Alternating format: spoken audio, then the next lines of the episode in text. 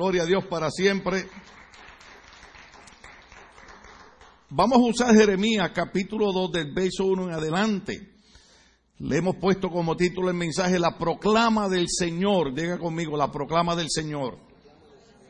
Más sin embargo, quiero hacerle mención de el libro de Josué, capítulo 23, verso 1, donde estuvimos en otro tema que hablábamos del éxito de, Josué, cuál era la razón por la cual había tenido éxito eh, eh, en la vida, no solamente personal, sino ministerial y en todas las áreas. Pero en ese verso 1, recuerde que habíamos dicho que Josué se encontraba anciano y cansado. Pero lo que me llama la atención es que estos hombres invertían toda su vida al servicio del Señor. Llegaban a una edad de ancianos, se cansaban por los eh, embates de la vida, el trabajo, la trayectoria. Pero cuando hablamos de hombres como Josué, encontramos que no solamente 40, no solamente 80, más años de dedicación al ministerio, a la obra del Señor. Cuando nosotros estudiamos la vida de estos hombres y la vida del hombre que vamos a hablar hoy, verdaderamente es un reto, porque el cristianismo de hoy, la gente por cualquier cosa abandona el Evangelio, por cualquier cosa deja el Señor. Eh, si Dios no lo sana, eh, se apartan del Evangelio. Si Dios no le da dinero. Pero estos hombres eran hombres que habían aprendido a servir al Señor en tiempo de paz y en tiempo de guerra. ¿Por qué utilizo esos versos? Porque viene a mi mente tantos buenos hombres de Dios que han partido a la presencia del Señor, que nos predicaron aquí, reverendo Lázaro Santana, hermano Firpi, eh, muchos hombres que murieron ya mayores, cansados de, de tanto trabajar, pero honrando al Señor. Y hoy voy a tratar de que, basado en lo que les he estado hablando, sus corazones reciban esta palabra porque tenemos algo muy lindo hoy. Dice el, profeta Jeremías en su capítulo 2, verso 1, la palabra del Señor vino a mí. ¿La palabra de quién? Del Señor. Recuerde que Jeremías es un profeta muy serio. Recuerde que Jeremías es el, hombre que lo, que lo meten en, en, un cepo, es el hombre que lo cancelan, es el hombre que lo castigan, es el hombre que lo meten en prisión, porque era un hombre que cada vez que abría la boca venía palabra del Señor de sus labios. Es el hombre que se atreve a corregir los otros profetas. ¿Se acuerda el mensaje anterior? cuando Jeremías decía, ustedes están oyendo profetas que dicen que Dios ha dicho cuando Dios no ha dicho nada. Es más, el profeta le llama profetas mentirosos. Pero este hombre que estamos hablando dice que vino palabra del Señor a él. E inmediatamente vemos el título del mensaje. La palabra del Señor que vino al profeta fue esta. Ve y proclama a oídos de Jerusalén que así dice el Señor. Hay una proclama, ustedes saben que una proclama es como, como, como un llamado, es como cuando nos vamos a reunir la semana que viene y nos vamos a reunir y vamos a, a cerrar las calles de Los Ángeles y vamos a invadir y vamos a proclamar que necesitamos que las leyes cambien. Pero Dios está haciendo una proclama diferente. Y aquí donde pido a Dios que sus corazones se abran para escuchar la voz del Señor en esta noche. Yo he dicho muchas veces, por muchos años, que no es fácil ser pastor en estos años en Estados Unidos de América. ¿Por qué? Porque lo que nosotros vivimos como, como hombres de Dios 40, 30, 20 años atrás fue diferente. Cuando yo en, mi juventud servía al Señor, veo ahora un sistema diferente. Nosotros éramos jóvenes que estábamos comprometidos con Dios. Éramos jóvenes que estábamos dispuestos a seguir orientación, consejo, inclusive la corrección. Diga conmigo corrección. A nadie le gusta la corrección. Inclusive Dios dice que, que en el momento que se da la corrección a nadie le gusta. Pero después da fruto apacible en justicia. Entonces el Señor está haciendo una proclama. ¿Cuál es la proclama que está haciendo el Señor? ¿Están ahí conmigo? el Señor le dice, recuerdo el amor de tu juventud. ¡Wow! Tu cariño de novia. Cuando me seguías por el desierto por tierras no cultivadas. Eh, eh, eh, ahí nada más se nos van los tres minutos del mensaje. Yo siempre pregunto y la gente piensa que es broma porque, porque cuando yo, cuando yo veo los matrimonios que empiezan a tener problemas, yo les pregunto, ¿alguna vez estuvieron enamorados? Es más, yo pregunto aquí, ¿alguna vez alguien ha estado enamorado? Oh, aleluya. Mire, no hay cosa más linda que ver novios enamorados. Pueden tener el flu. Es más, pueden tener el sarampión. Que espero que aquí no haya nadie con el virus del sarampión. Señor, que prenda el diablo. Y el sarampión también. Oiga, eh, eh, puede ser que el doctor le diga, tienes que acostarte. No puedes agarrar el sereno. Y si llueve menos.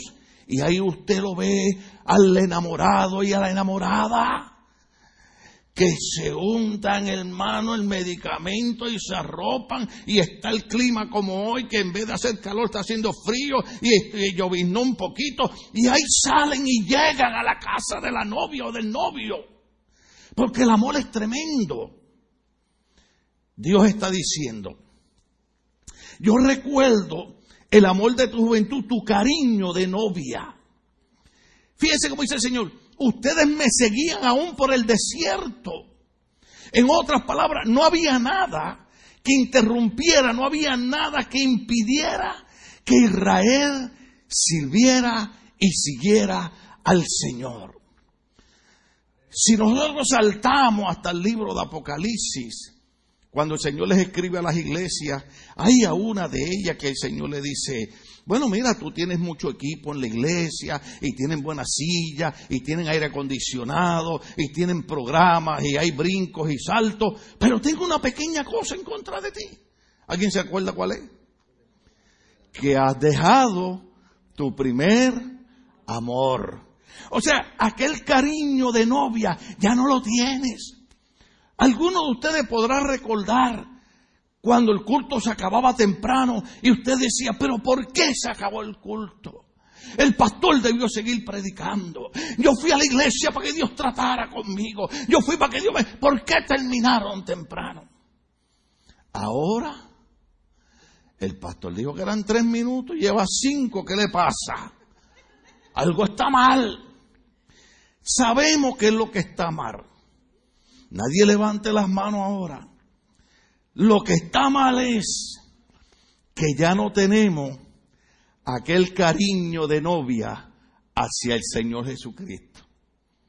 Cuando nuestro deseo era, es más, y citábamos al rey David, una cosa he demandado al Señor y esta buscaré, que esté yo en la casa del Señor todos los días de mi vida para inquirir de su hermosura. ¿Se acuerdan de eso? ¿Se acuerdan cuando usted decía, yo me alegré con los que me decían, a la casa del Señor iremos? Pero el deseo mío hoy como pastor, como, como ya mi esposa me diga, no diga eso que te vas a poner así, pero ya como viejito. Hermano, pues son 45 años sirviendo al Señor. Y este año vamos a celebrar en noviembre 30 años pastoreando aquí. Yo no dije 30 días ni 30 meses, son 30 años, alabado sea el Señor. Es más, Dios merece la alabanza.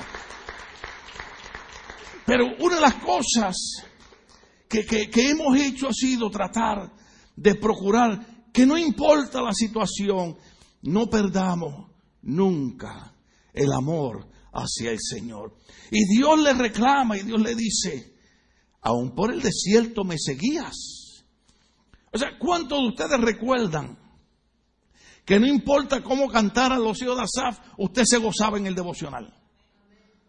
Ah, cuando se pierde el cariño al Señor, ay, el devocional hoy estuvo flojo. El devocional ¿Cuántos de ustedes se recuerdan antes, hermano, que aunque no hubiera alabanza, usted venía ahí, gloria a Dios, Señor, siento tu presencia, hasta en lengua hablaban. Y yo miraba hacia los lados y digo, pero no hay alabanza, nadie está brincando, ¿por qué? Porque, porque usted venía a adorar a Dios. Usted tenía el cariño de novia. Ahora, hermano, hay, mire, hay cultos que los hijos tocan que digo, esto se va a caer aquí. Porque hay una unción tremenda. Y yo miro así, veo a todo el mundo gozándose. Y hay algunos que están, ¿cuándo se acaba esto? ¿Podemos seguir de verdad?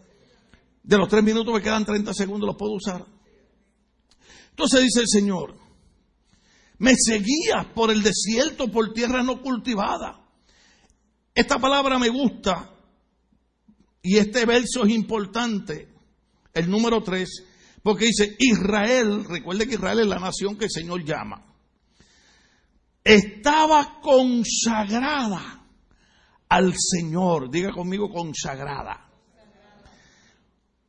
Hay que tener cuidado, eh, eh, en inglés usan una expresión que traducida al español es, entre el odio y el amor hay una línea muy finita. ¿Usted me entendió eso? Entre el odio y el amor hay una línea muy finita.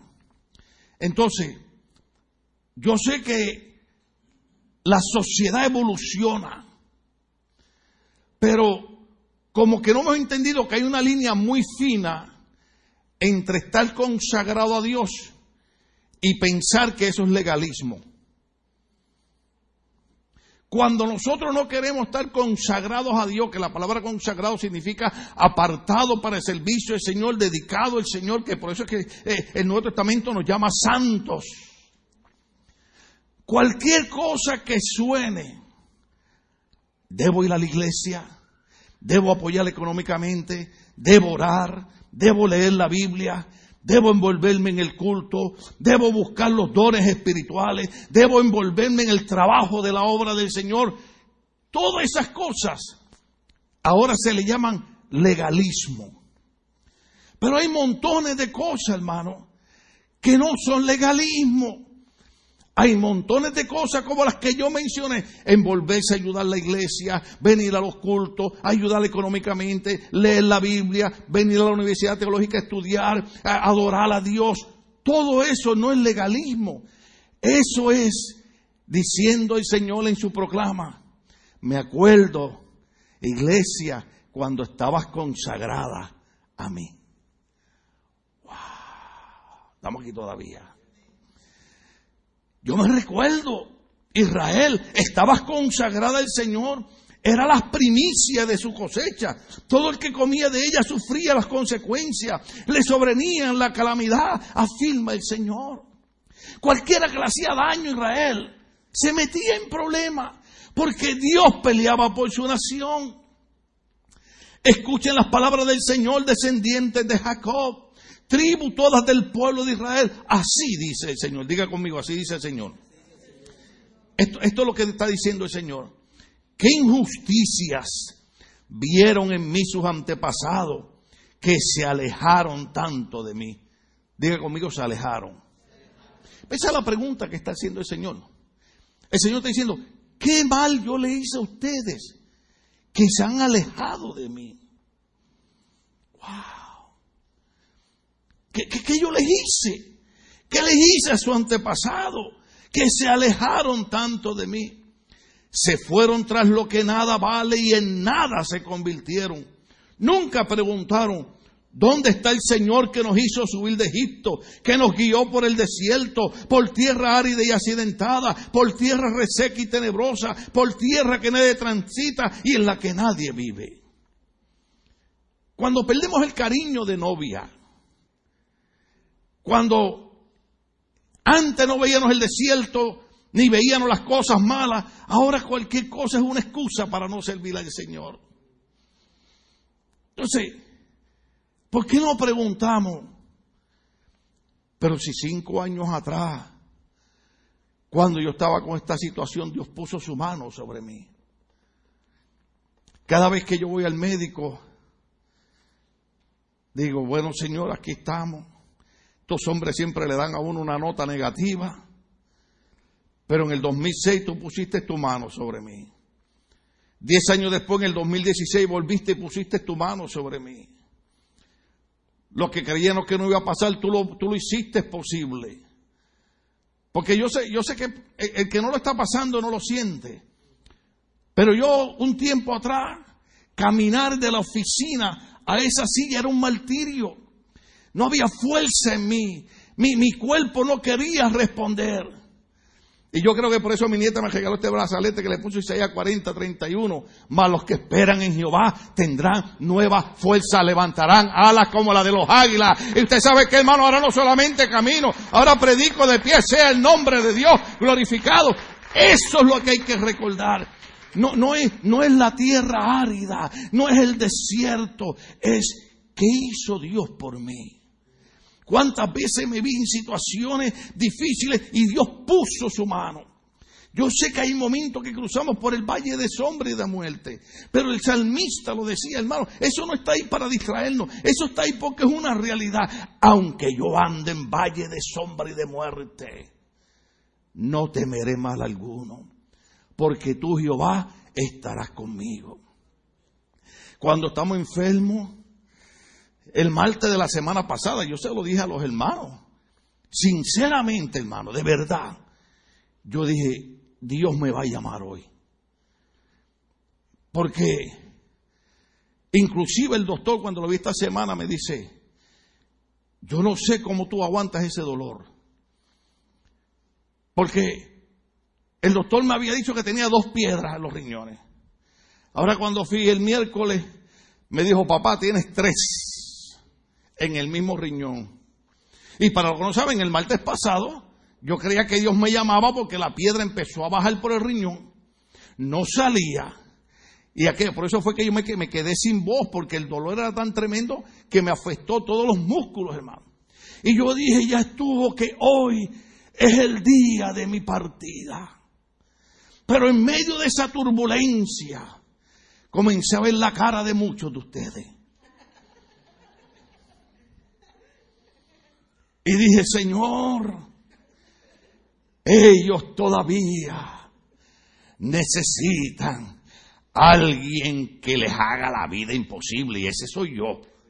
Alguien que los moleste con la predicación, alguien que los moleste con el mensaje. Yo sé que los mensajes no siempre son lindos, pero cuando llegan a nuestros oídos y bajan a nuestro corazón, decimos, Señor, no me gustó lo que dijo el pastor, pero es lo que yo necesitaba. De nada, de nada sirve que nos endulcen los oídos y terminemos en el infierno. Yo no quiero ser demasiado extremista. Yo sé que ya no se predica del infierno, pero existe. Cristo habló de él.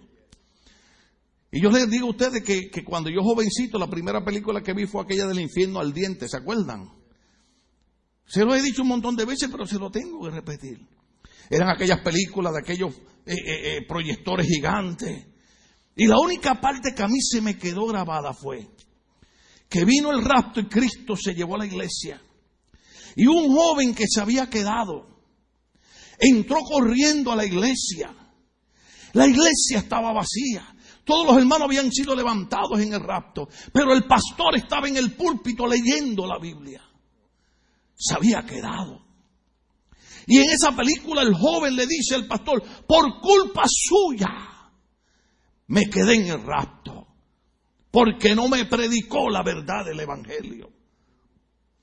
Es la primera película que yo vi cuando me convertí a los 18 años. Cuando el Señor me llamó al ministerio dije, tendré cuidado de sin ser eh, eh, eh, grosero, sin ser ofensivo, pero tendré cuidado de predicar la verdad del Evangelio.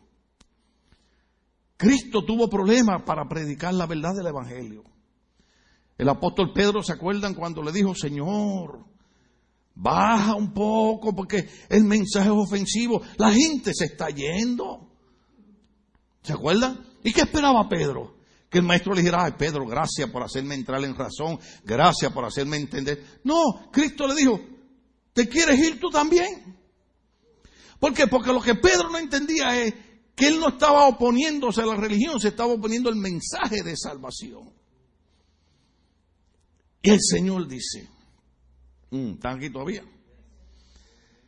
¿Por qué nos han preguntado, ¿dónde está el Señor que hizo tantas cosas lindas en nosotros? Yo sé que cuando estamos pasando, permítame repetir esto, por los momentos difíciles pensamos que el mundo se va a acabar. Cuando Dios nos saca, decimos gloria a Dios, Señor, gracias, qué bueno. Y venimos a tres o cuatro cultos a cantarle al Señor. Pero después como que se nos olvida lo que Dios ha hecho por nosotros.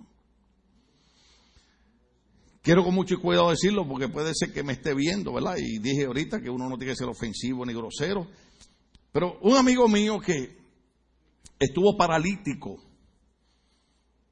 una silla de ruedas de esas acostadas, lo llevaron a una campaña del evangelista Gigi Ávila, voy a decir la verdad, fue aquí en Los Ángeles. Y él decía que Gigi le pagaba a los enfermos para que se hicieran como que Dios los había sanado. Y unas nenas que eran vecinas de él, que eran cristianas, iban todos los días. Y Señor, ven a la campaña, que Dios lo va a sanar. Y él dice que para que no lo fastidiara más, fue a la campaña. Bueno, usted sabe que las campañas de este evangelista ponían a los enfermos al frente de la plataforma. Y estaba aquel hombre allí, de momento el evangelista lo mira y le dice, paralítico, en el nombre de Jesús, levántate. Él se le queda mirando y dice, este es el hombre que yo digo que le paga a los enfermos para que se hagan como que Dios los ha sanado. Pero a mí no me va a pagar ni... Pero dice que sintió una corriente que corrió por su cuerpo. Y sintió un calor en su espalda y sus piernas y empezó a moverse. Y delante de todo el mundo aquel hombre se levantó. Comenzó a caminar la esposa contenta, los hijos contentos, el pueblo contento. Comenzó a testificar de lo que Dios hacía. Yo lo tuve aquí un día, hermano, dando su testimonio. Enseñó las heridas que tenía. No quiero dar muchos detalles. Pero le faltaba todo este hueco de aquí, de la espalda, de las pantorrillas. No las tenía porque le habían disparado con, con escopeta. Y yo le dije, siervo, tú tienes un ministerio poderoso. Tú tienes que testificar. ¿Sabe qué me dijo? No, no, Tim Mejía, mira. Lo que pasa es que para eso, pues uno tiene que estar metido en oración, en ayuno, y eso es demasiado.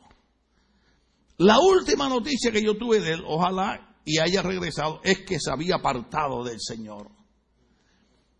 Estuvo paralítico, Dios lo sana, se goza, se alegra, da testimonio, pero cuando pasó el tiempo, abandonó los caminos del Señor.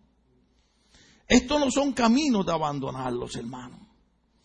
La razón por la que estoy tratando de poner esto en su corazón es por las cosas que han estado ocurriendo. Ponme, ponme, ponme primero la foto de, del cannabis, si la tienen por ahí. Yo creo que la iglesia entienda los días que estamos viviendo. Pónmela por ahí. No, no está, no está ahí. Yo se la envié al mismo, al, al Media Division. Mira a ver. Si no, ponme la del Canadá entonces. Estamos trabajando aquí. Solo el video. Bueno, pues, ok, déjeme decirle lo que es el domingo. No, el domingo no podemos ponerla, en otro culto ponemos.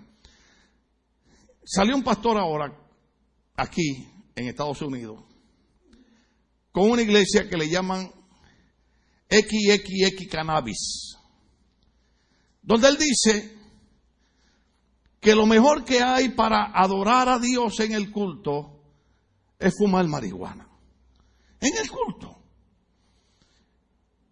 Y, la iglesia se le está llenando de gente. Y yo sé, yo sé lo que usted pensó y yo, y usted sabe lo que me dijo el diablo, ¿verdad? El diablo me dijo cambiarle el nombre a la iglesia. La razón por la que yo no puedo ni siquiera oler la marihuana es porque recuerden que allí fui yo un esclavo. Y hace 45 años Cristo rompió las cadenas, Cristo me libertó. Y después de 45 años libre, el diablo no me va a volver a amarrar. Sea el nombre de Dios glorificado.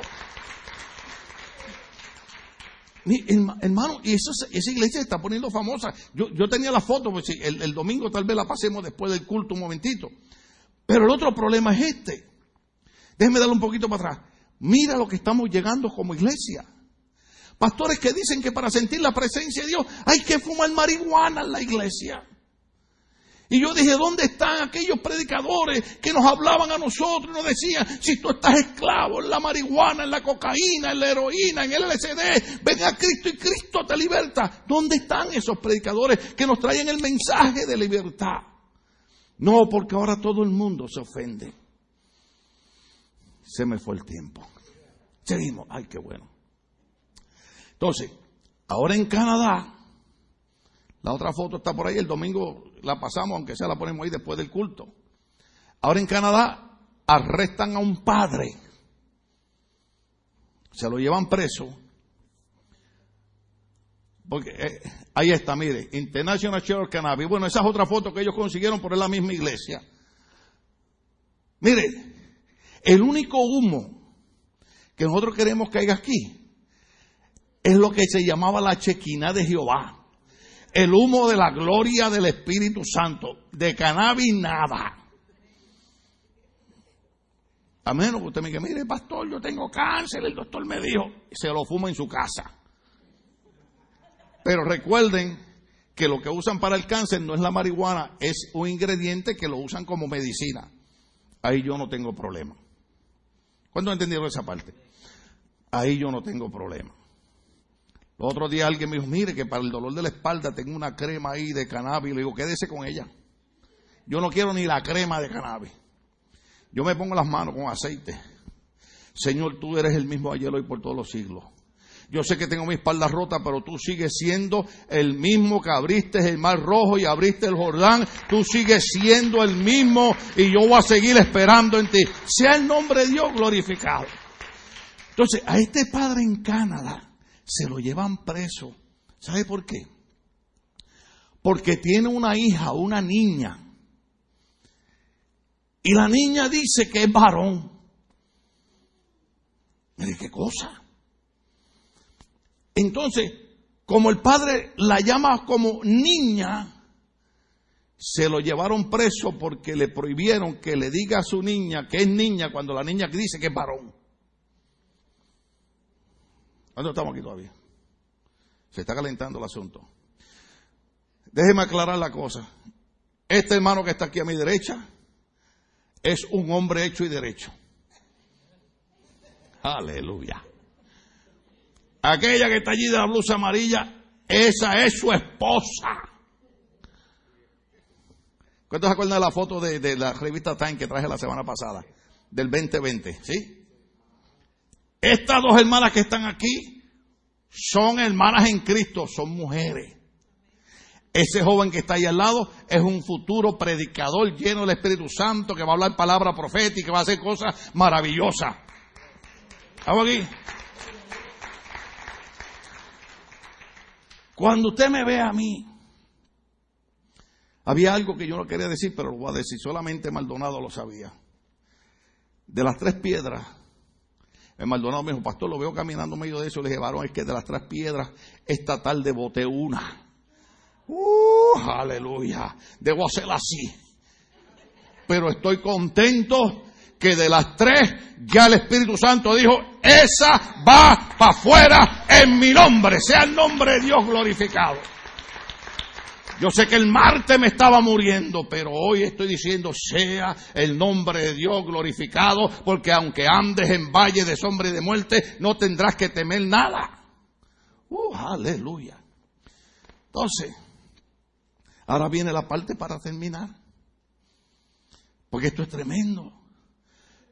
Los gobiernos están quitando la autoridad a la iglesia.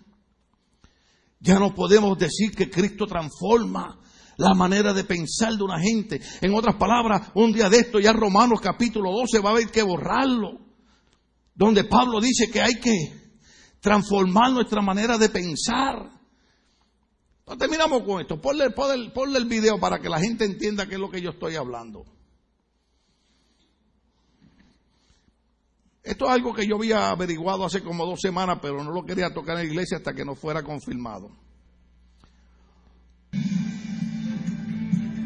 Muy atentos porque las tinieblas demoníacas se cierran sobre el país. La iglesia satánica acaba de ser reconocida por el gobierno. Ya no hay quien los pare, su culto es legal y tienen el mismo derecho que los cristianos. Habla Álvarez nos adoradores de Satanás han conseguido que la iglesia del demonio sea reconocida oficialmente por el gobierno de Estados Unidos, lo que significa una igualdad con otras religiones. Ya no tendrán que ocultarse para realizar sus oscuras ceremonias, al ser reconocida por el Servicio de Rentas Internas y obtener el estatus de exentos de impuestos. Ahora, además de dejar de pagarlos, tendrán los mismos derechos y beneficios que el resto de las iglesias, y sus seguidores podrán predicar en lugares públicos sus macabras doctrinas. El satanismo está aquí para quedarse.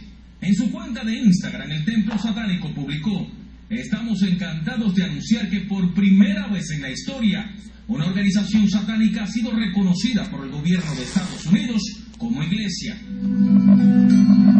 Los devotos de Satanás se oponen agresivamente al cristianismo, como cuando colocaron una estatua de Baphomet, uno de sus dioses que tiene forma de humano, con alas y cabeza de cabra, junto al monumento a los diez mandamientos en el Capitolio de Arkansas.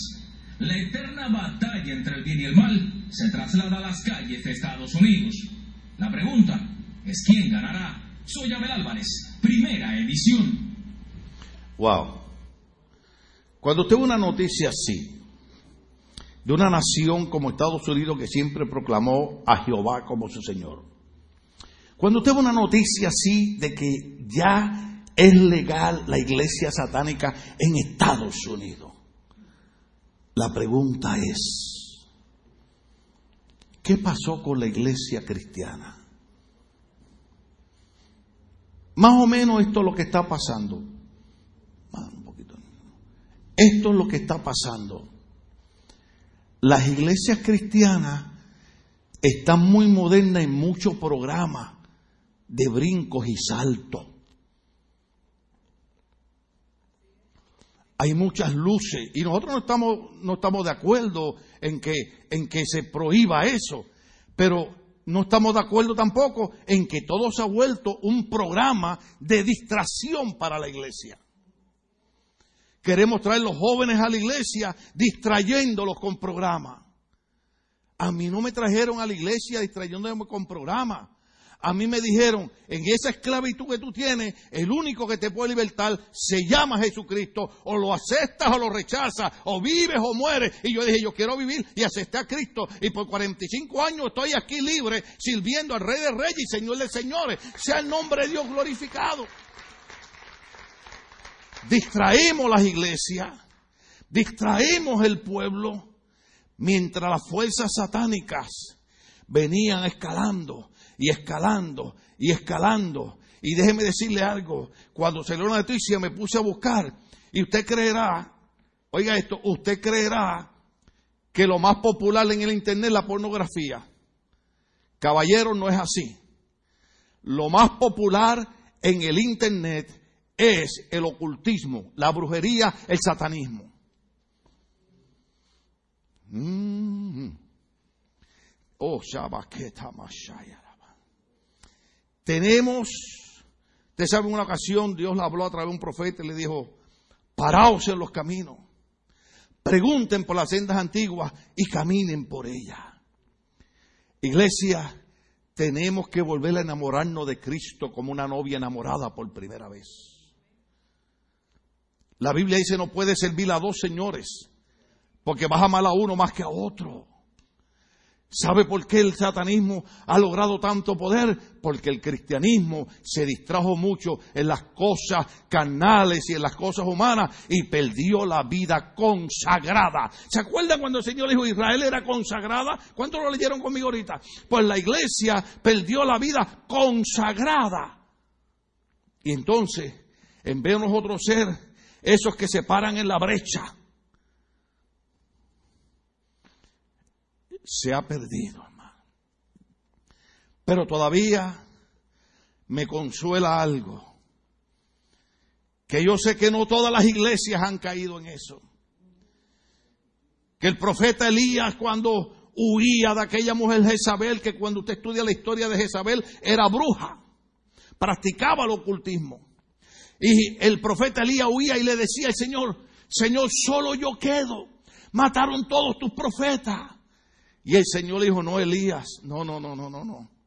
Todavía tengo siete mil rodillas que no se han doblado ni a los baales, ni al satanismo, ni al mundanalismo. Tengo siete mil rodillas que todavía siguen creyendo que Jehová es el Rey en los cielos y en la tierra. Sea el nombre de Dios glorificado.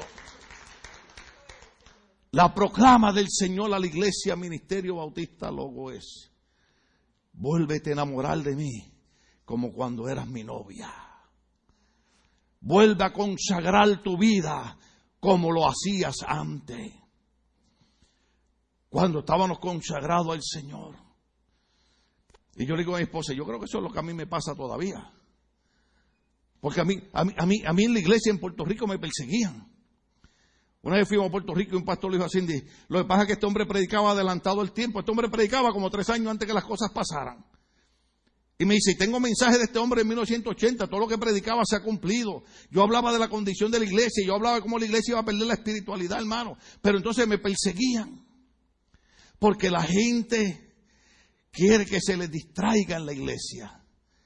Pero Cristo no murió en la cruz para distraer al público. Cristo murió en la cruz para que usted y yo hoy hablásemos de vida eterna y de libertad y podamos orar a Él para que Él haga cosas maravillosas en nuestras vidas. Siete mil rodillas que nos han doblado. Y Dios hace un llamado a la iglesia, repito. Hay que volver. Y yo a través de 45 años, yo he visto cuando la gente me ha ofendido, me ha dado la espalda, ha hablado de mí, me ha criticado.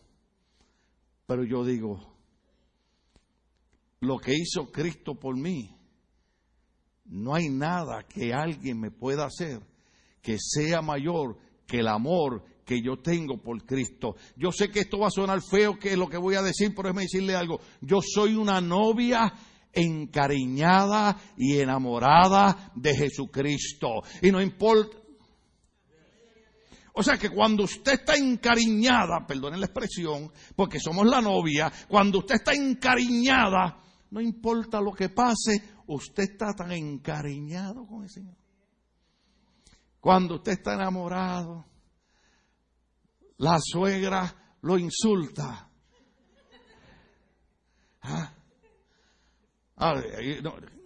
Me dan 30 segundos más. Cuando usted está enamorado y viene la suegra y le llama, usted no es candidato para mi hija. Yo para mi hija quiero algo mejor. Y usted esto y usted lo otro. Y cuando termina de hablar la suegra y la novia le dice, ¿cómo te sientes? Qué dulce habla tu mamá. Porque estamos encariñados. Cuando estamos encariñados, el pastor puede predicar y usted dice, qué bueno estuvo el mensaje. Porque está encariñado. Estamos de pie. Póngase de pie, vamos a hacer una oración y aquí terminamos.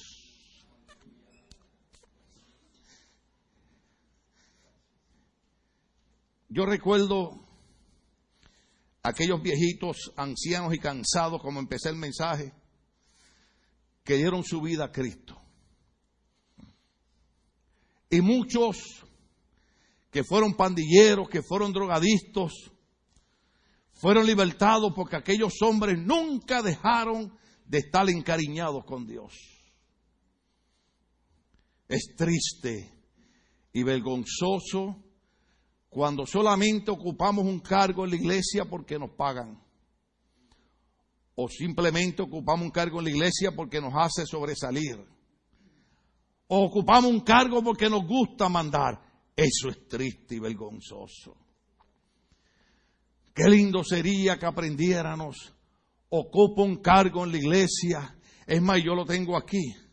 Yo lo tengo aquí, mire. Romanos 1.8. Sirvo porque Jesucristo sirvió. Qué lindo es que hacemos las cosas en la iglesia porque Cristo se arrodilló y sirvió y dijo, ustedes me llaman maestro y señor y bien decirlo que, porque lo soy. Pues si yo el maestro y el señor le he lavado los pies. Ejemplo de servicio. No es que no nos recompensen ni nos bendigan por nuestro trabajo, pero que no sea la recompensa lo que, lo que nos mueve, sino que sea el amor. Estamos encariñados con Cristo. Que cualquier himno te haga, perdone la expresión, pararte los pelos. En mi casa hay una guerra, hermano, se lo voy a confesar. Porque tenemos una sirvienta que se llama Alexa. ¿Cuántos lo saben? Y hoy yo le hablé en español y Alexa me dijo, no entender que tú de. Y lo que será no entiendo lo que dice, no entender lo que tú de. Y después me dice, quiere hacer una encuesta a ver cómo Alexa interpretó. Y yo le dije, porque eso es el primero que llegue. Porque cuando llega la pastora, le dice, Alexa, play. ¿Qué canción usted cree que la pastora le dice a Alexa que cante? ¿Ah? Waymaker, yeah. Pero si yo llego primero, Alexa, no, yo se lo digo bien fino, digo, Alexa, can you please play He Touched Me? Y Alexa empieza, He Touched Me.